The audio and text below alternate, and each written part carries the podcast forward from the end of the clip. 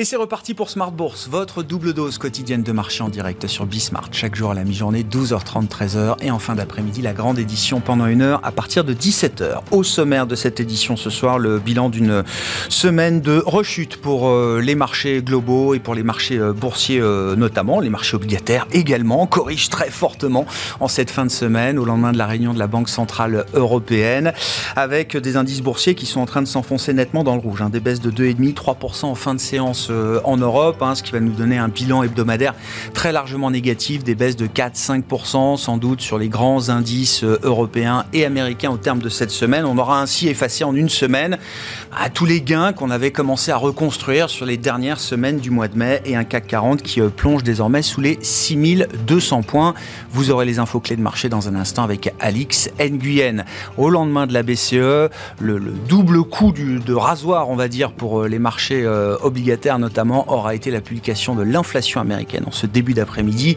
L'estimation pour le mois de mai qui montre qu'on n'a pas encore atteint de pic inflationniste aux États-Unis. Le chiffre global sur un an ressort au-delà des attentes, plus 8,6%. Sur un mois, on voit même une accélération euh, de l'inflation à plus 1%. Et euh, l'inflation euh, pure, cœur, l'inflation sous-jacente reste sur des niveaux extrêmement élevés à 6% sur un an.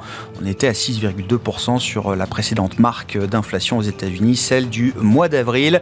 Voilà donc pour l'ambiance du moment sur les marchés. On en discutera bien sûr avec nos invités de Planète Marché dans quelques minutes. Et puis dans le dernier quart d'heure, on se retrouve une fois par mois avec les équipes de Yomoni pour faire un point sur les dernières tendances euh, au sein de l'industrie ETF, un observatoire ETF qui est développé depuis euh, plusieurs trimestres maintenant par Yomoni. Nous analyserons ainsi les, les flux de collecte sur le marché ETF e en Europe au mois de mai et puis les dernières tendances, notamment en matière de nouveautés produits.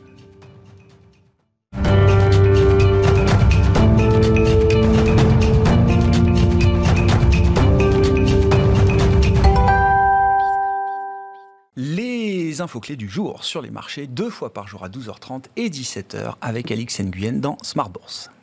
Le rouge s'intensifie à Paris. Le marché peine à encaisser la nouvelle d'une inflation qui accélère encore aux États-Unis.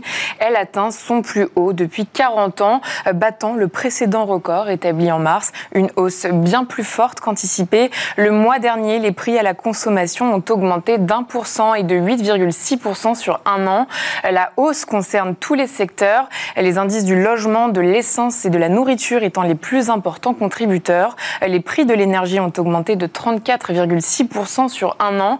Ils enregistrent leur plus forte hausse depuis septembre 2005. Quant aux prix alimentaires, ils ont connu leur plus forte progression depuis mars 1981, euh, grimpant de 10,1% sur un an. En données corps, la hausse atteint 0,6% sur un mois et 6% sur un an.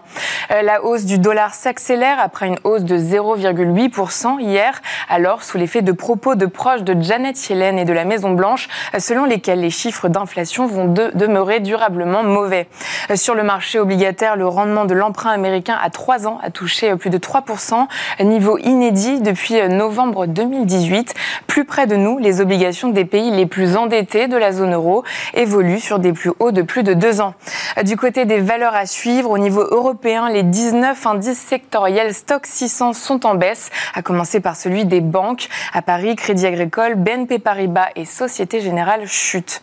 Et puis on relève Corpea dégringole sous l'effet du dernier épisode en date. Le PDG Philippe Charrier a déclaré avoir pris note de la lettre ouverte d'un collectif d'investisseurs et d'ajouter qu'il veillera à un dialogue constructif avec l'ensemble des parties prenantes.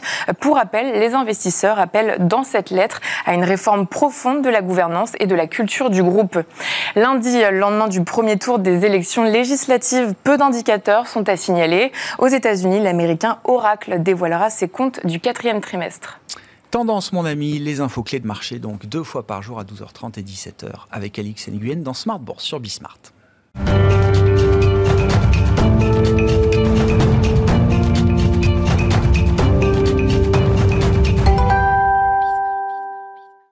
Trois invités avec nous chaque soir pour décrypter les mouvements de la planète marché. Christian Parizeau est avec nous, économiste et président d'Altaïr Economics. Bonsoir Christian. Bonsoir. Pierre, euh, Pierre Bismuth avec nous également, le directeur des gestions de Myria Asset Management. Bonsoir Pierre. Bonsoir Grégoire. Merci d'être là. Et Igor Demac nous accompagne également ce soir, directeur associé de Vital Épargne. Bonsoir Igor. Bonsoir Grégoire. Ravi de vous, euh, de vous retrouver. Euh, oui, la semaine de marché quand même marque une rupture par rapport à ce qu'on observait. Alors, depuis quelques semaines, depuis euh, la mi-mai, on va dire, euh, on essayait, on tentait de constater euh, une forme d'accalmie, de, la volatilité retombait un peu, on voyait les marchés actions repartir, les, les marchés obligataires se, se, stabiliser, et puis cette semaine montre que on est sur une phase de rechute. Hein. La baisse action est quand même très significative, et la correction obligataire est repartie de plus belle en Europe et aux États-Unis, Pierre. Oui, c'est surtout la correction obligataire hein, qui, qui est marquante, puisque ça fait des mois qu'on essaye de, de stabiliser cette courbe des taux, notamment américaine, qui n'arrive pas du tout à se stabiliser on a une volatilité presque délirante hein, sur, euh, sur les, taux obligataires. Euh, et, c'est vrai que, notamment le chiffre d'inflation aujourd'hui, mais également le discours de la BCE ont vraiment mis le feu aux poudres entre hier et aujourd'hui. Et on a un 10 ans américain qui, qui on dirait vraiment un élastique qui, euh, dès qu'il tombe vers 2,75, remonte aussi sec au-delà des 3%. Et c'est vrai qu'avec des chiffres américains d'inflation aussi mauvais, même sur l'inflation cœur qui, qui pourtant est légèrement plus basse, hein, mais, euh, mais ça ne satisfait absolument pas le marché. Bah, on s'attend à ce que la Banque centrale américaine soit de plus en plus euh, rigoureuse. Oui, c'est ça. C'est-à-dire qu'on n'a peut-être pas atteint ni le pic inflation, ni le pic d'agressivité des banques centrales. Que dans le marché, il y a une probabilité quand même non nulle de 30% d'une hausse de 75 points de base, désormais aux États-Unis, euh, peut-être au mois de juillet. Oui, mais je pense que c'est. Alors, c'est vrai que le, chemin est important, mais je pense que c'est le taux cible qu'on n'arrive pas à déterminer. En fait, c'est pour ça que les marchés sont, sont si volatiles.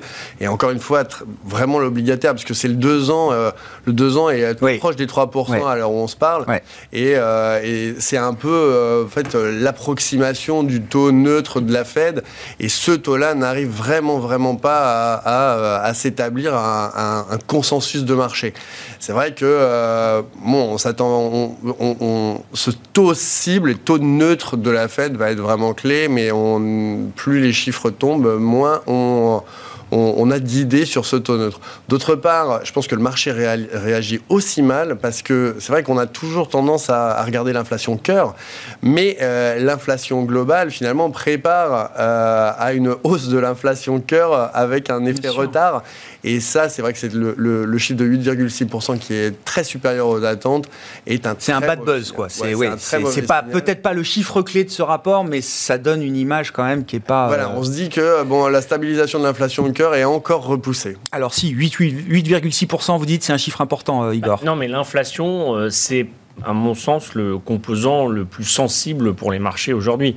La guerre en Ukraine, je ne dis pas que c'est pas sensible, mais bon, euh, on s'y est malheureusement habitué. Il y a le confinement chinois, mais c'est un peu lié à l'inflation. Dès que le chiffre est mauvais, l'inflation, tout redécale. Tout redécale. Et pourquoi? Parce qu'en fait, on est dans une situation où il n'y a pas de récession aux États-Unis, contrairement à ce qu'on peut euh, avoir comme idée, mais quand on regarde les, revenus, la production, et l'inflation, c'est un composant tellement volatile qui permet pas aujourd'hui, ce que disait très bien Pierre, aux banquiers centraux de se fixer sur un terme, sur un niveau, parce qu'on ne sait pas finalement où elle va atterrir et on ne sait pas trop ce qui est cœur et plus cœur, en fait. Euh, donc aujourd'hui, c'est vraiment ce que regardent les marchés. Là, il y a deux semaines, il y a eu une bonne statistique, les marchés sont repartis. Là, il y a une mauvaise statistique, les marchés rebaissent. Donc je pense vraiment que c'est le point de focalisation de beaucoup d'investisseurs parce que découle la politique des banques centrales derrière, mais le pouvoir d'achat, le niveau des taux d'intérêt, et c'est le marché obligataire qui price les primes sur le marché action et sur le prime de tous les actifs. Oui, avec toujours un peu euh, oui, l'histoire double face, c'est-à-dire que l'inflation, les effets récessifs de l'inflation euh, commencent déjà à se, à se voir, à se faire sentir, ou en tout cas on les, on les pressent quand même euh, pour la suite. On voit pas l'inflation se calmer, donc ça milite toujours pour des banques centrales plus agressives, mais dans le même temps, on, on comprend tous que l'impact économique à ce rythme-là, il va être quand même lourd à payer. C'est très dur pour des consommateurs de suivre une inflation à 8-10%, à moins d'avoir un une réserve d'épargne, c'est sûrement vrai pour les ménages fortunés, mais c'est pas vrai pour le ménage médian. que ce soit aux États-Unis ou en France ou en Europe, et on en a discuté avant, il, il y a un moment où la consommation va fléchir. Et donc, si la demande baisse, normalement, ça a un impact sur euh, l'inflation, puisque euh, la meilleure façon de faire réduire l'inflation, entre guillemets, pour les consommateurs, c'est quand même de se restreindre en termes de, consommation, en tout cas de biens durables. Et ça, ça devrait arriver, si ça continue à ces niveaux-là. Quand on voit du côté, alors c'est aussi tout un peu le paradoxe de marché qui se réconciliera, mais les enquêtes d'activité, euh, les intentions d'embauche, les intentions d'investissement, les capex, tout le monde est prudent, à commencer par les grands chefs d'entreprise. Il y a eu pas mal de warnings, micro, il y a des difficultés opérationnelles, etc. Mais globalement, on a quand même côté entreprise une image euh, qui n'est pas une image d'une rupture brutale euh, où on coupe tout d'un coup. Quoi. Non, parce qu'on est toujours dans, je ne sais pas si c'est un fantasme, mais l'idée que cette poussée d'inflation est transitoire et qu'on va la maîtriser. Sinon, les investissements ne seraient pas faits comme ça, sinon les consommateurs ne consommeraient pas comme ça. Si on leur disait vous allez vous prendre 10% d'inflation par an pendant 10 ans, c'est pas du tout cette économie qu'on aurait. Donc on n'a plus le droit de dire que l'inflation est transitoire, mais on vit quand même toujours bah, avec cet espoir d'une inflation euh, qui retombera. Bah oui, parce qu'il y a ah une forme de positivisme sur les grandes données macroéconomiques encore, mais euh, vous savez que l'économie c'est dynamique, hein, c'est des dérivés premières, secondes, donc euh, là on parle du passé, on verra sur les prochains trimestres si on arrive à maintenir une croissance, parce que là on est dans un système, euh, Pierre euh, l'évoquait, de, stagflation à un niveau qu'on n'a pas connu depuis euh, de très nombreuses années. Hmm.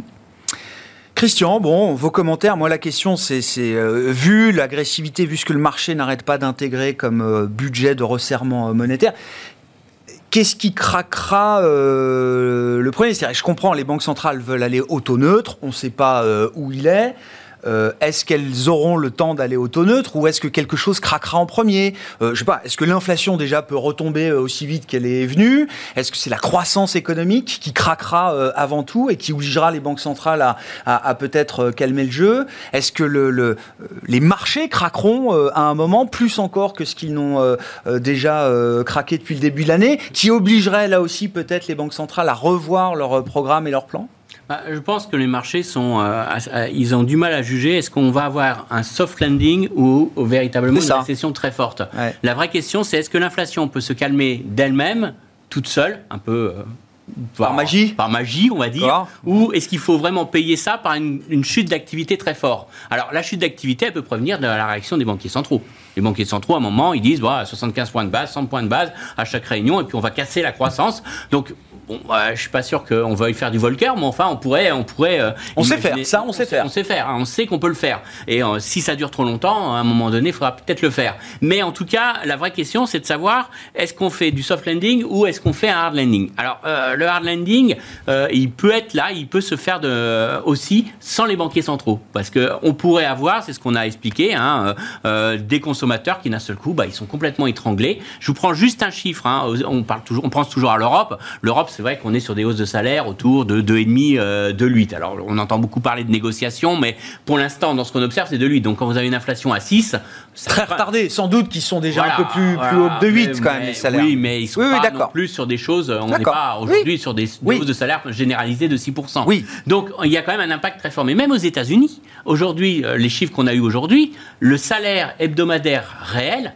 moins 4%, 3,9, hein, mais quasiment moins 4% sur un an, alors qu'on a des salaires qui évoluent en nominaux autour de 5,5. Hum. Je vous laisse imaginer quand même. On est quand même sur un choc qui est très violent sur euh, le consommateur américain. Alors comment il fait le consommateur américain à la différence de l'Europe, il prend des crédits à consommation. Mmh. Pour le moment, c'est comme ça. On a la hausse des crédits à consommation. Euh, en rythme annuel, euh, sur le mois passé, hein, on était encore sur une, croissance à deux chiffres des crédits à consommation. Mais ça va pas durer éternellement. Ah Et surtout quand on regarde dans le détail, ceux qui tirent euh, leur, qui utilisent les crédits à consommation, ce sont les ménages les moins aisés qui ont dépensé leur chèque Biden qui ont plus d'épargne et qui commencent à utiliser ces, ces, ces réserves qu'ils avaient de, de, crédit à consommation sur leur carte de paiement. Mmh. Alors ça, ça veut dire quoi? C'est-à-dire que globalement, le ménage américain, pour l'instant, il est optimiste il se dit je prends mon crédit à consommation parce que je pense que demain je vais avoir une hausse de salaire et que demain je vais pouvoir continuer à consommer. Donc je suis prêt à m'endetter aujourd'hui en disant demain ça va aller tellement bien, je vais pouvoir tellement réclamer de hausse de salaire. Deux choses d'une, soit il a sa hausse de salaire et c'est la, c'est la Fed qui cassera et qui dira euh, boucle prix salaire et moi je vais faire la mmh. récession parce qu'il faut que je casse ça, soit il n'a pas sa hausse de salaire, il va être très déçu et là on va avoir une mauvaise surprise sur la consommation. Mais globalement, euh, plus l'inflation dure longtemps, plus on va vers le scénario de hard landing. je et comprends. plus c'est négatif pour les marchés. Donc le marché est très sensible à ça. Mmh. Alors après, je vais, pour défendre les marchés, ils n'ont pas tort parce que là, on est sur un choc inflationniste qu'on n'a jamais vu. C'est-à-dire que c'est même pas comparable aux années 70. Aux années 70, c'était les prix du pétrole qui montaient. Alors avec les conséquences derrière euh, en termes de salaire, en termes de hausse de coûts pour les entreprises. Mais là, on a les prix du pétrole, les prix alimentaires, les prix des biens, parce qu'on a des ruptures d'approvisionnement, et vous avez les services qui sont en train de réouvrir après un choc pandémique, et dans lequel on augmente encore les prix. On le voit encore euh, dans les, statistiques d'inflation qu'on a eues aujourd'hui aux États-Unis. On a encore euh, tout ce qui est euh, restauration, hôtellerie, qui s'était un petit peu calmé, qui réaccélère sur les prix. Donc on va dire que l'effet pandémique n'est pas totalement fini. Donc vous voyez que quand on a l'accumulation de tout ça, on se dit ça, ça explique cette... Mais on peut expliquer aussi, on peut se dire qu'il y a peut-être une partie qui va s'atténuer, notamment sur les chaînes d'approvisionnement. On a quand même quelques signaux qui sont un petit peu plus meilleurs, actuellement. On peut espérer que le consommateur consomme moins de biens, plus de services. Ce et donc commence à être le cas. Bah oui, commence à être le cas. Sûr. Donc ça va commencer à atténuer. On a vu que Walmart, euh, que Target se sont trouvés avec des, essais, des excès de stock et ils font des promotions très agressives sur mai et juin. Donc ça va se revoir peut-être plus sur l'indice des prix de juin aux États-Unis. Donc la partie bien peut se calmer un petit peu. On a aussi les services qui vont un peu se calmer. Donc la, c'est pas, pas blanc ou noir, hein, je vous dis pas Moi, je pense qu'on va rentrer dans une période de très forte volatilité de l'inflation. Et ça va pas du tout nous aider dans notre analyse. On va être sur une inflation qui va rester à un niveau au-dessus de l'objectif des banquiers centraux, ça c'est évident, mais une inflation volatile. Et ça, ça va être un vrai élément qui va faire des soubresauts sur les marchés. Et hmm. ça, je pense qu'on va rester toujours sur ce marché en se disant est-ce que c'est durable, est-ce que c'est pas durable, est-ce qu'il faut aller véritablement jusqu'à un hard landing? Et ça, ça va être un vrai élément euh, qui va jouer dans la volatilité des marchés à court terme. Pierre, il y avait l'idée euh, qu'il y avait un point de rendez-vous quand même, euh, peut-être à la rentrée, en septembre, à l'automne, euh, sur ces sujets d'inflation, sur ces sujets de, banque centrale, avec l'espoir bah, peut-être d'un premier virage ou d'un nouveau pivot un peu plus doux que le, pivot hawkish qu'on a vécu ces, ces, derniers mois. Elle est réaliste cette idée-là ou alors, euh, alors le, problème, enfin, il y a plusieurs problèmes dans, dans, ce pivot. C'est que, bien sûr, on a les chiffres d'inflation qui, euh, effectivement, peuvent être volatiles, mais on a aussi la différence et l'effet retard entre euh, la, Fed et la BCE. Parce que là, on a quand même un véritable effet retard et, on sait que la route est tracée pour la Fed et on va tranquillement aller plutôt vers 3, 3 entre 3 et 3,5% a priori d'ici à juin 2023. En revanche, la BCE est quand même dans le, euh, c'est quand même pas un discours très clair, même si on dit on va sortir des taux négatifs, on arrête de euh, les, achats d'actifs, mais on sait après septembre, on sait pas bien où on, va. On sait juste que si on reste à ces niveaux d'inflation, on peut avoir, euh, on peut monter à 0,25. Et on sait tous très bien. Ah oui, plus 0,25 pour ce dépôt. Oui, oui, oui, Et on sait tous très bien que le plus 0,25, euh, c'est quand même une gageure parce que dans le discours d'hier, on a un nouveau terme qui arrive, c'est l'effet fragmentation. Mmh. Et donc, cette espèce de, risque crédit pays hein, qui revient euh, comme si on était au temps des pigs. Et on peut se dire que là, quand on regarde ce qui se passe sur les marchés, on a des spreads interpays, notamment Italie, euh, Allemagne ou Grèce, Allemagne, qui ont complètement explosé depuis hier et ça continue aujourd'hui avec mmh. des effets sur toute la courbe. Donc, je, ça va être très compliqué, à mon avis, en Europe d'essayer de. Donc c'est le marché qui craquera en Europe de ce point de vue-là bah, et qui euh, vraiment mettra un petit carton à la BCE à un moment. le marché teste la crédibilité de la, de, la, Banque centrale depuis hier, parce que ça avait plutôt pas mal réagi sur l'annonce, et puis très vite ça a périclité, l'euro a commencé à, déballer contre, le dollar, les spreads ont commencé à, véritablement s'écarter, et ça continue aujourd'hui. Donc euh, je pense que tout le monde essaye de euh, de, digérer l'information, mais euh, là, euh, le, deuxième coup des chiffres d'inflation US fait que euh, je vois pas comment on, va naviguer à vue. Ça va être quand même plus. On est quand même dans un environnement très compliqué et très compliqué d'un point de vue obligataire, parce que les obligations en Europe ont une performance pire que les actions. Ah bah oui. En mark to market. et ça, je pense que les gens, voilà, en mark to market, on est à moins 15 sur des durations longues contre un indice boursier qui est plutôt sur du sans risque. Hein. Oui, Donc cette idée de perdre de l'argent sur de l'obligataire, euh, ça va avoir un effet aussi euh, psychologique important. Et en tout cas pour stabiliser euh, ces marchés, parce qu'il faut vraiment les stabiliser, hein, euh, bah, la fragmentation va falloir s'y atteler. Ouais, il y a du travail à faire de, ce point de vue-là. Bah tiens, partant de l'idée de la fragmentation, c'est des questions euh, d'épargnants que j'ai reçues hier sur Twitter. Alors, je tweetais Christine Lagarde, 2% sur l'OAT, sur le rendement de, l'obligation française à, à, 10 ans. Et bah, j'ai eu des petites questions. Est-ce que ça met la, France en risque de, de défaut? Alors, l'exemple français, parce que je tweetais sur, sur l'OAT, mais la question peut se poser pour d'autres pays avant la France, euh, peut-être.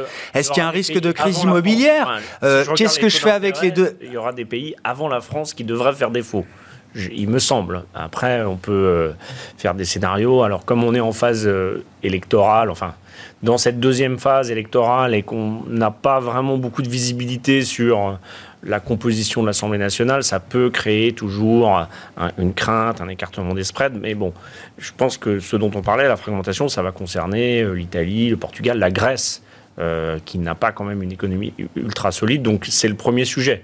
Après, euh, la France et l'Allemagne sont liées monétairement dans ce système qui est plus ou moins vertueux, mais je pense qu'il ne faut pas non plus agiter trop vite ce drapeau-là. Après, c'est de toute façon une construction qui est très imparfaite, on le sait. Euh, Sans faire défaut, est-ce que ça va avoir un impact, oui, sur la euh, gestion, la conduite des finances publiques bah, de nos États, d'un pays comme la euh, France là bah, La dette publique, il faudra que les taux montent beaucoup plus, puisque bon, il y a un stock. Et puis, il y a des renouvellements, une inertie, qui est très importante. C'est quoi 7, 8 ans la maturité moyenne? Enfin, 7 ans au moins? C'est autour de 7 ans? En France, c'est 5 ans. 5 ans, d'accord. Donc après, évidemment, en termes de budget, bon, bah, il y aura un surcoût. En revanche, je pense. Mais c'est soutenable. C'est pas. Non, mais il y, a quand même des gens qui vont souffrir de la hausse des taux de base et des spreads. Euh, c'est et le point de focalisation pour moi en France, c'est le marché immobilier, hmm. puisque c'est un des. autre question que j'ai eue, est-ce qu'il y a un risque là, pour effectivement de crack immobilier? Là, pour le coup, je, je, serais un petit peu, euh, euh, un, peu inquiet entre guillemets sur ce marché-là, parce que c'est quand même la classe d'actifs qui est dopée au crédit depuis des années. Les banques ont fait beaucoup de travail pour assainir leur bilan, ne vont pas revenir dans les grandes folies de se racheter les crédits, etc. Et on voit déjà qu'elles restreignent, et que ça, ça peut avoir une conséquence et déclencher quand même, un, pas un cycle déflationniste, mais atténuer un peu euh, l'inflation. On sait qu'aux États-Unis, en fait, Walmart, Target, ça fait des mauvais résultats, mais tous les Home Depot et tout ce qui est les grandes enseignes de bricolage font euh, des chiffres oui, faramineux. Donc, l'appréciation de la richesse immobilière, c'est euh, très déséquilibrant, beaucoup plus que l'appréciation de la richesse boursière, notamment en France où les gens ont assez peu de patrimoine financier. Je pense que là, il y, a un vrai sujet si on veut regarder le risque de hausse des taux d'intérêt euh, souverains en France. Et en matière immobilière, qu'est-ce qui est le plus à risque? Est-ce que c'est déjà moi en tant que euh, euh, cherchant à accéder au marché immobilier Est-ce que c'est dans la partie investissement immobilier qui a des risques importants aujourd'hui? Bah, marché immobilier, il fonctionne comme tous les autres marchés. Il y a une offre, une demande. Après, il y a un niveau de rendement brut. Et après, il y a un taux d'effort, une capacité d'emprunter, euh, de rembourser. Euh, pour les primo-accédants, je pense que ça va être plus difficile maintenant qu'avant. Ça, ça, me paraît euh, juste. Et, sur le plan de l'investissement, si on regarde. Il y a un autre effet, c'est l'effet norme environnementale. Parce qu'on on a quand ah, même en, 2024 impossible de louer les passoires énergétiques. Donc en fait, on a donc les F et G. Donc maintenant, en tout cas, moi le premier, mais je pense que tout le monde regarde un peu le niveau de performance énergétique des, des, des, achats de biens, notamment à la location, pour mettre à la location ou des résidences euh, secondaires. C'est vrai qu'il y a un effet conjugué hausse des taux et, euh, et normes environnementales qui se superposent et qui ne sont pas euh, propices à, à, générer une vague d'investissement, en tout cas dans le, n'importe quoi. Et donc ça va être assez discriminant. Et surtout dans une situation de pénurie de matériaux de construction. Exactement. Et ça fait quand même depuis plusieurs mois, il faut quand même le, dire, que le secteur de la construction fait partie des secteurs qui plongent le plus en ce moment. En bourse? Euh, Pas en bourse, ah. en activité. Ah, en activité. Dans ah, oui, PMI, parmi les secteurs qui plongent, alors il y a l'automobile, hein, on sait, avec les problèmes de production, mais il y a le secteur de la construction qui commence à vraiment se retourner de manière très marquée. Alors, on pourrait être étonné, hein, il y a quand même euh, de la demande, mais on commence à voir aujourd'hui des directeurs d'achat qui nous disent dans la construction qu'il y a des reports de nouveaux projets parce qu'il n'y a pas les matériaux disponibles et il y a des problèmes de crainte de, financement. Donc euh, voilà, c'est en train de se, retourner quand même assez nettement dans, la construction. Alors je parle ensemble de la zone euro, mais globalement, ça, commence à se voir. Hmm.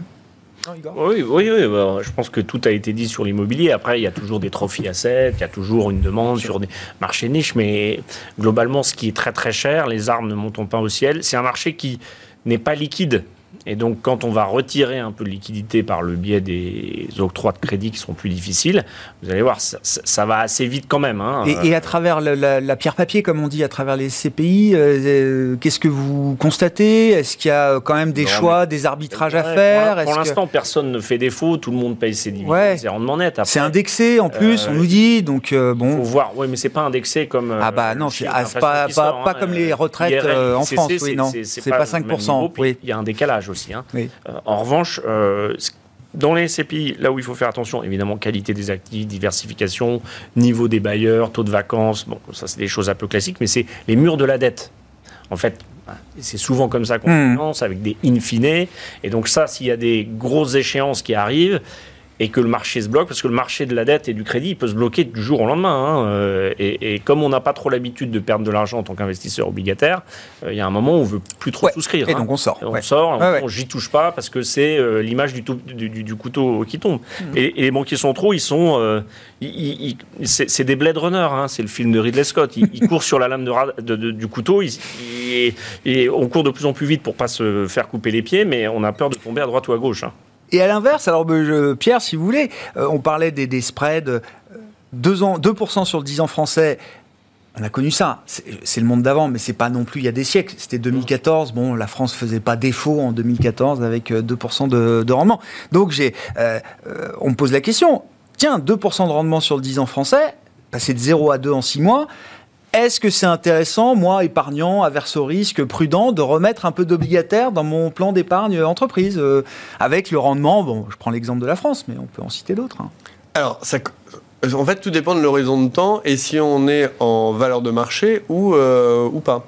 Si on n'est pas en valeur de marché et qu'on veut encaisser ces 2% euh, annuels et attendre le remboursement, oui, c'est intéressant. Ça, c'est sûr que c'est intéressant, même avec l'effet fiscal. Mais euh, si on est en valeur de marché et qu'on n'est pas sûr de pouvoir euh, thésauriser cet argent pendant 10 ans, euh, attention parce que, encore une fois, les courbes des taux ne sont absolument pas. Et même avec 2%, il n'y a pas un matelas, un coussin qui permet d'encaisser quand même peut-être un scénario encore un peu plus adverse? Alors pour vous répondre, chez Myriam, on privilégierait plutôt le 2 ans, puisque on est à un 1,6, 1,7. Et euh, c'est pour deux ans, et donc c'est bien plus facile. Court duration plutôt. Ah oui. Bah, quand les taux montent, oui, c'est. Oui, d'autant plus que la courbe est, plate ou quasi plate.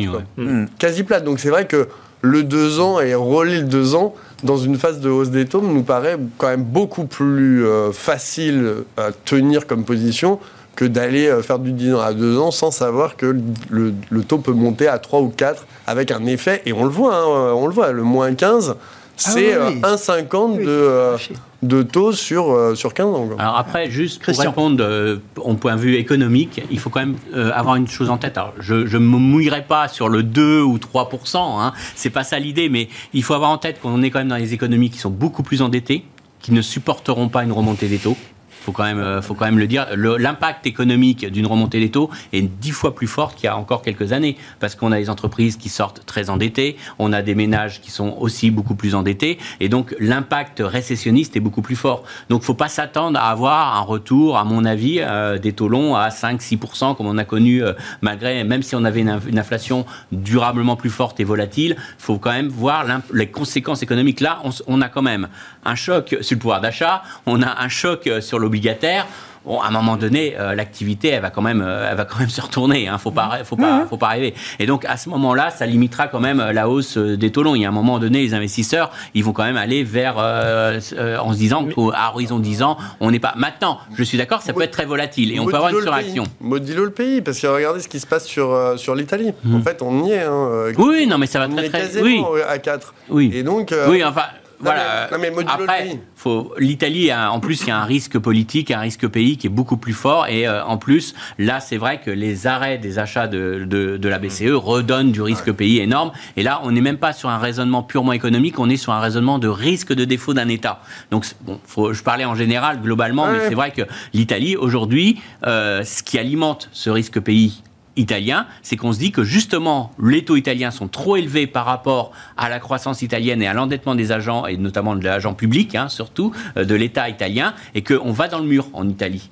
Et donc, ça alimente le risque. Et donc, on est revenu finalement qu'on n'a plus de prêteurs en dernier ressort. Et c'est ce qu'entraîne le uh, whatever it takes de M. Draghi, euh, de monsieur. Il y a 10 ans, Draghi, oui, Draghi, M. Draghi, oui, oui, est, fini, élevé. Et, dès qu'on lève ce, cette, cette fait qu'il y a un acheteur en dernier ressort, on revient sur du risque crédit avec un risque d'effet euh, de, de, surréaction des marchés obligataires. Sur l'Italie, mais, mais puisqu'on parle de, de, risque politique, bon, l'Italie, c'est toujours quand même un peu le, maillon faible, l'éléphant dans la pièce. Chaque fois qu'il y a un problème, on pense à, à l'Italie. Euh, je notais quand même le spread français. On était à 40 points de base avant le premier tour de l'élection présidentielle. Euh, on est monté à 50, on est aujourd'hui à 55 points de base à euh, deux jours du premier tour de la législative. Il y a un petit, un petit sujet, une petite dimension politique là. Un petit sujet parce que cette élection législative, qui normalement, depuis qu'on a aligné les deux calendriers, est plutôt une élection légitimiste, c'est-à-dire que les Français qui ont voté au présidentiel suivent le choix. Là, il y a une zone d'ombre et en plus, euh, pour faire des sondages sur des localités, les, les, les, 580 quelques députés, c'est plus compliqué. Bon, après, euh, est-ce qu'avec une majorité relative, euh, l'État français serait ingouvernable et changerait vraiment de direction? On l'a vu dans les États où il n'y a pas eu de gouvernement, comme en Belgique ou même un moment en Italie, où c'était bon, rien ne s'est passé, on a géré les affaires courantes. Donc je dirais que je ne suis pas très inquiet là-dessus. Je reviendrai plutôt sur l'inflation. N'oubliez pas que l'inflation, en fait, pour quelqu'un qui est endetté, c'est très très bon. Mm. Et qu'en fait, il y a un double discours des États, parce qu'on mm. laisse euh, filer l'inflation, parce que pour quelqu'un qui est euh, débiteur, c'est un moyen, entre guillemets, théorique de rembourser sa dette en termes de pouvoir de remboursement. Donc, euh, vous voyez, on a voulu mettre de l'inflation, mais en fait, comme disait Christian, il y a plein d'inflation qui nous est venue de manière un peu inappropriée. maintenant, on ne sait plus trop comment l'arrêter parce que l'ampleur est trop importante, mais la meilleure façon pour tous ces pays très endettés de, rembourser, c'est l'inflation. Ouais, il faut pas que ce soit de l'hyperinflation non plus, parce un moment. Euh... non, mais euh, je mettrais juste un tout petit bémol, c'est euh, la mauvaise inflation qu'on a aussi. Oui, ça, c'est l'inflation importée. Oui. Euh, c'est pas le fait, euh, naturellement, la, TVA. non, mais il faut qu'il y ait de la croissance. voilà, hein. voilà c'est ça le gros problème. C'est qu'aujourd'hui, on a une inflation qui crée une dégradation conjoncturelle. Et donc, euh, ce qu'on va gagner peut-être en effet prix, on va le perdre en effet volume. Donc, attention à ça, c'est juste le seul bémol qu'on pourrait dire, mais c'est vrai que euh, vous avez qu'à voir aujourd'hui les ratios d'endettement des ménages américains euh, en valeur donc c'est le, mm. c'est votre revenu en valeur sur votre niveau d'endettement, bah, ils sont en train de s'endetter, mais ils ont leur ratio qui baisse quand même, mm. parce qu'il y a l'effet inflation. Mais attention, parce que derrière, s'il y a la dégradation, s'il y a la montée du taux de chômage, ils vont, ils vont, ils vont faire défaut sur leur dette. Et là, il y aura quand même les effets négatifs. Donc euh, voilà, seul bémol, c'est la conjoncture. Est-ce que la Chine peut être pourvoyeuse de bonnes nouvelles? À partir de ce, moment de l'année, euh, Pierre alors, là, on sent un point d'inflexion. On sent bien que euh, beaucoup de stratégies euh, sont allées dans le mur. bon, stratégie zéro Covid, on n'en parle pas, hein, parce que c'est voilà, ça c'est. Je pense que tout le monde est d'accord pour, en tout cas en Occident, pour se dire que c'est un échec. Voilà, seuls les bons vaccins vaccinent. mais surtout, en fait, cette répression énorme financière sur des pans entiers de l'économie où euh, on, sent quand même qu'on est allé vraiment beaucoup trop loin et que euh, on est en train de faire marche arrière pour euh, essayer de de laisser vivre des, sociétés privées. Donc, c'est vrai que le, discours a changé, c'est un, point d'inflexion, mais après, il y a quand même vraiment des déséquilibres hyper mmh. importants, notamment, encore une fois, hein, c'est toujours le marché immobilier mmh. qui, qui, qui, a un point de cristallisation. Mais on va dire que ça va moins mal qu'avant. D'accord. Et ça, ça peut. Parce que je sais que vous n'êtes pas obligé d'investir en Chine, et donc, mais sans, sans être obligé d'investir en Chine, est-ce que ça peut avoir des effets bénéfiques pour nos économies, pour nos marchés actions euh, moi, Pourquoi pas J'ai l'impression que pour l'instant, tout, tout, ce qui est considéré comme émergent. Euh, alors, sur la Chine, c'est vrai que c'est une économie. Euh, très fermé, qui euh, essaye de se, répandre un peu euh, dans le monde et notamment sur les marchés boursiers, euh, notamment américains. On, va dire que ça va moins mal. En revanche, pour la zone émergente, on va dire que la montée des, taux de rendement internes des obligations ne nous incite pas à franchir le pas d'aller au sens large investir dans des marchés émergents qui sont quand même très à risque dans, une dans cette situation où la Fed réduit, euh, réduit la liquidité, la BCE réduit la liquidité. Il n'y a que le Japon hein, qui inonde le marché de liquidité et dans une petite mesure la Chine c'est vrai qu'on n'est quand même pas du tout en phase de euh, d'assouplissement quantitatif et, euh, et, ça peut pas être massif comme 2008 bah, on a pu connaître même 2015 2016 non c'est pas euh, disons que là moi je trouve que c'est déjà les marchés occidentaux sont risqués alors ouvrir c'est quand même plus compliqué. Bah, Igor. quand on s'interroge sur les messages les bons messages on voit le secrétaire à la défense la chinois qui était à Singapour et qui a prétendument dit qu'il n'hésiterait pas à déclencher une guerre sur Taïwan. Je ne suis pas sûr que ce soit des messages très rassurants pour l'Occident, avec l'homothétie euh, sur la situation en Ukraine. Il y a un environnement qui a complètement changé. la tectonique des plaques, avec euh, l'isolement de la Russie qui se rapproche.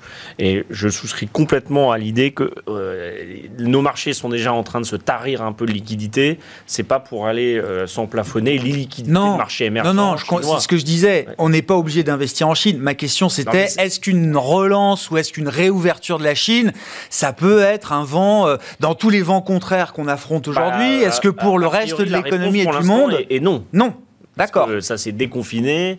On a l'impression que le discours est moins euh, sensuriel, mais bon, ce ne sera pas un soutien dynamique à la croissance mondiale. Euh, par rapport à ce qui se passe sur l'inflation et les taux d'intérêt, c'est ça compte. Oui, oui, oui, ça peut n'être pas que marginal. Il me semble, hein, mais euh, après, euh, on ne va pas contester que la Chine représente 15% du PIB mondial et blablabla. Mais enfin, vous vous souvenez, il y a quelques années, on nous disait que la Chine ne pouvait pas croître en dessous de 10%. Après, ça a été 7, 6, et puis maintenant, on va peut-être être à 4. Bon, euh, ça va beaucoup moins être un moteur qu'avant. Ça, ne peut pas être le même moteur que les 30 dernières années. Mm. Ce n'est pas possible. Ouais, je dirais, moi, juste, euh, attends, alors, je suis d'accord sur le fond. Moi, je pense qu'il y a des éléments structurels sur la Chine qui font que la Chine aujourd'hui est sur un rythme de croissance beaucoup plus bas. Par contre, il y a quand même euh, eu des mesures très fortes qui ont été annoncées là dernièrement par le gouvernement chinois. Je pense que d'ici novembre, pour cette fameuse réunion du parti, euh, il veut afficher un très fort taux de croissance, au moins sur le deuxième et le troisième trimestre. Euh, et donc, je pense qu'ils vont vraiment injecter massivement euh, pour relancer l'économie au moins pour afficher un taux de injecter où? Alors, ils injectent, ils ont, ils ont relancé pas mal Dans de choses. Dans l'immobilier, non? Non, non, non, ils ont pris des mesures. Hein. Le il, y a gaming, eu il, y a eu, il y a eu neuf types de mesures qui ont été prises. Alors, je ne vais pas toutes les lister. Non, non, non. Euh, ils, ils réinjectent dans l'immobilier. Alors, ce qui, est, ce qui nous avait dit il n'y a pas quelques mois, c'était justement de casser cette bulle immobilière. Et ça, ça dit quoi, Christian Ça dit, ça dit qu'il. Pour l'économie mondiale, ça sert à rien. Oui, mais je n'ai pas dit que ça sert à grand chose. Ils n'ont pas d'autres recettes. Ça veut dire que, ça veut dire que la transformation du modèle économique, il marche pas. Non, non, bah bien sûr que non. Ils ont, ils ont un pays qui est avec une population vieillissante, hein, qu'on le veuille ou non. Ils ont une concurrence de plus en plus forte de l'Inde et du Vietnam, et euh, ils ont euh, des lourdeurs administratives qui commencent aujourd'hui à, à, être vraiment euh, pénalisantes pour l'économie. Donc voilà, non, bien sûr que non. Ils, ont, ils ont des vrais éléments aujourd'hui structurels négatifs. La seule chose qu'on a aujourd'hui, alors est-ce que c'est positif, voire peut-être même négatif, c'est qu'ils vont relancer très fortement l'économie. Et ça, ça peut être, je vais même être mm. volontairement provocateur, ça peut être une mauvaise nouvelle pour nos pays, bah parce que ça veut dire qu'on va relancer le cours des matières premières, on va relancer les prix du pétrole. Quand on voit comment le pétrole réagit à la moindre annonce sur la Chine et de déconfinement mm. de la Chine, ça veut dire que si on a des chiffres euh, qui reflète la vérité ou pas de, du Chine qui est en très forte croissance au T2 et au T3, ou en tout cas qui a ce mouvement d'inflexion qui est en train de se faire sur le T2 avec euh, la levée des, des mesures sanitaires, des, des, mesures sanitaires contraignantes, je pense que ça, ça va plutôt alimenter l'inflation euh, sur les matières premières. Et donc ça, c'est pas forcément entre guillemets une bonne nouvelle pour l'économie mondiale. Par contre, pour la Chine, on aura des taux de croissance qui vont, à mon avis, il y a des entreprises mondialisées qui en profiteront. qui en profiteront quand même. On, on, va, on va pas se leurrer. Hein. Il y aura le commerce de détail qui qui va redémarrer en Chine, donc ça va mm. profiter au, au, secteur du luxe. tout n'est pas négatif, hein, mais euh, ce que je veux dire dans ce sens-là, c'est que c'est une reprise encore très conjoncturelle, et puis derrière, euh, à fin d'année, on retirera les soutiens, et puis on aura de nouveau un ralentissement pour 2023. Hein. Mais c'est une relance, euh, je dirais, c'est une sorte de leur quoi qu'il en coûte. il leur faut leur, leur quoi qu'il en coûte d'ici novembre pour montrer à la population que, que l'économie chinoise ne ralentit pas. Il nous reste 5 minutes, messieurs. Comment on organise son, son patrimoine stratégiquement là je sais pas si le monde change si euh, c'est euh, un nouveau monde euh, avec ah, le monde change tous les enfin oui il a toujours changé. Oui mais là je parle d'un changement par rapport aux dix dernières années par exemple. Bah, Dans les dix dernières années, on regarde, il y a eu des années boursières très particulières. Bon, là, on regarde les performances des marchés boursiers, à part le Nasdaq, mais qui a accumulé une performance historiquement incroyable. Euh, il peut quand même perdre 30, voire 40. Ça ne serait pas quand même euh, vertigineux. Les autres marchés européens sont entre euh, bon, moins 8 et moins 15 avec la journée d'aujourd'hui. Moi, je reste persuadé qu'il y a des parties de la cote qui, qui peuvent quand même donner de la performance. Alors, les valeurs pétrolières, c'est pas très ISR, mais enfin, elles sont encore cotées. Et ça, c'est encore? Ça euh, bah, C'est bien d'en avoir encore aujourd'hui Vous accumulez, attention, hein, le prix du baril, euh, avant que ça soit dans les cash flows, il faut quelques trimestres. Hein, donc, euh, D'accord. Rien que pour le dividende, là, c'est toujours. tout ce qui est value, hein, qui, qui, est positif cette année. Donc, moi, je pense que tout ce qui a trop bien marché dans un scénario de taux très très bas. D'accord. oui, là, à mon avis, il faut commencer à prendre ses profits. Alors, on va me dire, oui, mais euh, Igor, tu as travaillé avec Jean-Charles Mario, tu es un value, guy. Mais c'est pas vrai, euh, entre guillemets. Euh, si c'est bon d'être en On est pragmatique, on est pragmatique, on, fait bien de la sûr. croissance, mais dans un, dans un marché avec des taux Et donc, value, ça veut dire il faut, il faut se forcer à avoir envie d'avoir des banques, d'avoir de l'automobile. Mais la banque, c'est un des secteurs qui subit le moins l'inflation. Oui. Et depuis le 8 mars, qui était le point bas post-déclenchement de la guerre en Ukraine, l'automobile est le meilleur secteur avec l'énergie. Ça reprend 15%, je crois, l'auto. ça avait baissé de 25%. Hein, mais, Bien sûr, bien sûr. Avant mais puisse retrouver la bonne. Dans une phase où les problèmes s'accumulent, on voit quand même que le rebond euh, depuis le 8 mars est mené par des secteurs value. Il y a la défensivité avec le dollar qui est un peu le, maître étalon. Là, tout le monde s'y réfugie parce que de toute façon, toutes les matières premières sont dollarisées. Donc, euh, tant qu'il y a cette situation d'inflation haute liée aux matières premières, le dollar va se maintenir. Après, les actions value, bon, c'est pas le moment de mettre beaucoup de risques dans les portefeuilles, mais il y a quand même les moyens de faire quelque chose. Il faut, faut bien faire quelque chose. Mais un petit tilt value dans sa partie action, c'est de bon bah, ton. Ça reste. on n'arrivera jamais à voir le point bas. Après, on peut toujours partir sur un scénario Armageddon pendant 15 ans. Mais là, euh, à ce moment-là, on, met tout en cash, mais le cash se déprécie de 7 à 8% par an en ce hmm. moment. Pierre? Alors moi je dirais qu'il y a deux choses, euh, puisque j'ai fait beaucoup de mouvements d'ailleurs hier. Ah, ah oui, ah. hier absolument. Intéressant. Euh, donc non, on a, on a, j'ai complètement rééquilibré les portefeuilles hein, pour euh, justement essayer de, d'annihiler le biais croissance ou euh, value. Donc, et comme on a très peu de visibilité sur la partie action, l'idée c'est vraiment d'être à la neutralité de bonne à loi, neutralité un peu plus pour, pour gérer un peu les à-coups de marché, mais Généralement, quand on a si peu de visibilité, c'est quand même vraiment de bon sens, ne surtout pas tout couper. On fait pas de paris, on prend pas d'initiative euh, marquée. Euh. On réduit, l'erreur de suivi par rapport à nos indices de référence. Par contre, là où c'est plutôt plus facile, c'est sur la partie obligataire où euh, très nettement, encore réduit la duration qui était déjà très réduite, hmm. mais on, on, ne prend vraiment plus de... Si on peut, on peut désensibiliser complètement les portefeuilles obligataires, on n'hésite pas. Euh, Donc on n'est pas confiant. Là, je voyais, je sais plus, sur le, le, le, high yield européen, ça y est, on est à 500 points de base de spread. Ah euh, le high yield, justement, c'est la meilleure performance sur les marchés obligataires. Donc ah, en fait, c'est IG plutôt qui. Et l'investment grade a, des, a des, des, des, taux tellement faibles que quand vous perdez 15%, ah bah bah, il va vous falloir, même à 3%, il va falloir 15 ans pour, 5 euh, ans pour récupérer cette, cette performance. Parce qu'en fait, c'est vrai que le coussin que, que, procurent les spreads de crédit. C'est vrai qu'on peut prendre plus de risques sur la partie high yield que même sur les actions. on commence à avoir vraiment un, effet balancier sur, euh, sur la partie euh, high yield. Alors high yield bien noté, puisqu'il n'y a pas besoin de descendre très fortement en, rating pour avoir des taux de rendement largement supérieurs à 6 ou 7 aussi bien sur la partie américaine que sur la partie euh, européenne. Donc c'est vrai qu'on a repondéré les portefeuilles très équilibré, très neutre sur la partie action, plus courte en duration et euh, assez absent des, euh, des, des, dettes souveraines. Ouais. Bon, Christian, alors moi, je le schéma de marché là. alors après, ça dépend de quel horizon, mais moi je dirais que si vous êtes à un horizon euh, d'ici la fin d'année, d'ici septembre, moi je serais plutôt sur les valeurs de croissance. Ah. Alors, pourquoi ce pari Parce que je sais que c'est pas du tout le pari aujourd'hui, mais moi, je, enfin, entre guillemets, un pari, hélas, qui est pas très, très positif, mais je pense qu'il va y avoir en Europe véritablement euh, des signaux très négatifs sur la croissance. Donc ça, c'est la traduction en matière d'investissement de quelque chose de très négatif, d'une récession euh, en zone euro, quoi, si on dit les choses. on va avoir véritablement des chiffres qui vont vraiment péricliter. Du coup, on va avoir le sentiment que le marché, qu'on n'aura pas forcément besoin de remonter énormément les taux euh, pour calmer l'inflation. Hmm. Et moi, je jouerais. Alors encore une fois, je pense que l'inflation l'inflation va rester très volatile, il y aura toujours un effet très important alimentaire et énergétique, mais que derrière, véritablement sur le sur l'inflation qui est au plus dur, hein, qui est vraiment dangereuse, ça va très vite se calmer parce qu'on va avoir une dégradation du marché de l'emploi, on va avoir une dégradation de l'activité. Et donc, dans ce profil-là, vous n'allez pas sur des cycliques, vous n'allez pas forcément prendre des valeurs qui sont très dépendantes de la conjoncture, mais vous achetez des valeurs qui peuvent vous offrir de la croissance stable et à long terme. Et en plus, comme vous n'avez plus l'effet taux long, euh, qui est négatif, ah vous rejouez ces valeurs-là. Donc là, c'est un vrai, c'est vraiment le, paradoxalement, c'est le pari d'une dégradation conjoncturelle. Hein. C'est pas, c'est pas. Non, non, c'est pas, c'est pas un pari hein. positif, non. on, est d'accord. On est d'accord. Bon, messieurs, bah, écoutez, on se retrouve euh, au mois de juillet ou à la rentrée pour faire le point euh, ensemble. Merci beaucoup d'avoir été les invités de Planète Marché euh, ce soir. Christian Parizeau, président d'Altair Economics, Igor Demac, directeur associé de Vital Épargne, et Pierre Bismuth, directeur de gestion de Myria Asset Management, qui étaient nos invités en plateau.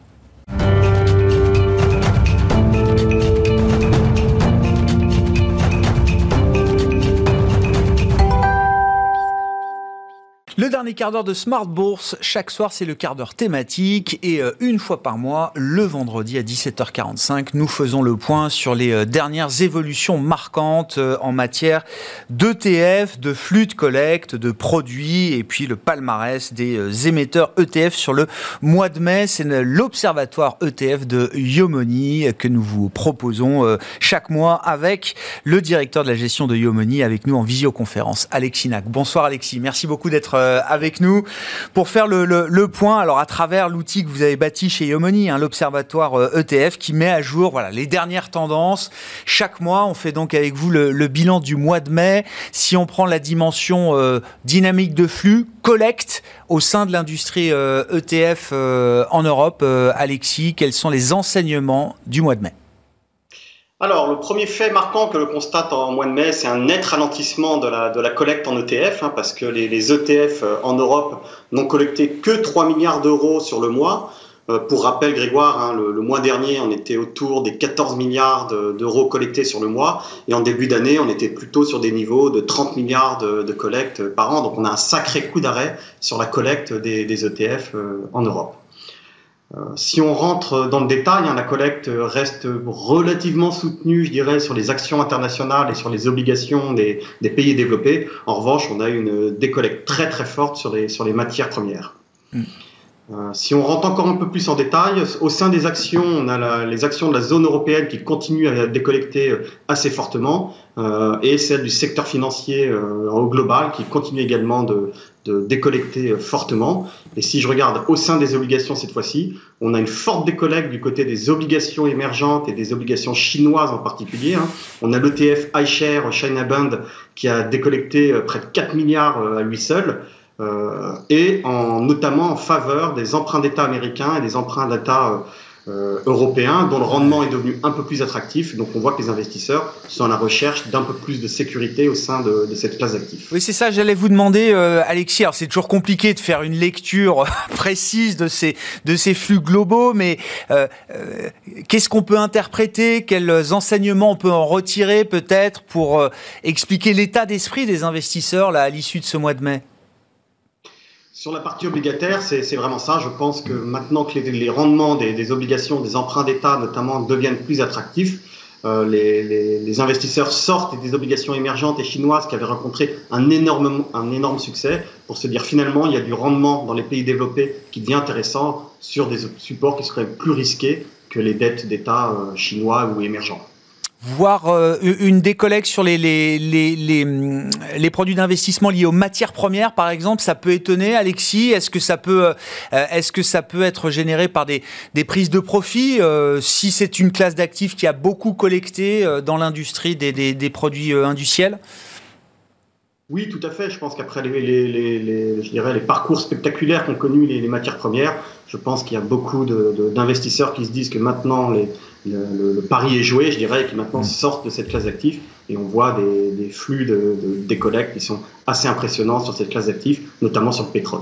Bon, on suivra ça avec attention, mais quand même grosse marche à la baisse en termes de, de, collecte. Ça reste une collecte positive pour le mois de, de mai pour l'industrie ETF euh, en Europe, mais très très en deçà des niveaux qu'on connaissait encore, ne serait-ce que sur le, le mois d'avril, qui était une collecte à, deux chiffres de mémoire pour le, mois d'avril, euh, Alexis. Si on regarde le palmarès des acteurs, des émetteurs de produits ETF euh, e sur le, le mois de mai, quels sont les acteurs qui ont le plus collecté versus ceux qui ont peut-être le plus souffert alors c'était un excellent mois pour Vanguard, hein, qui fait près de plus de 2 milliards de collectes sur le, sur le mois, qui se place devant BlackRock, hein, qui fait un mois décevant avec 1,3 euh, milliard de, collectes, hein, ce qui est décevant pour, BlackRock.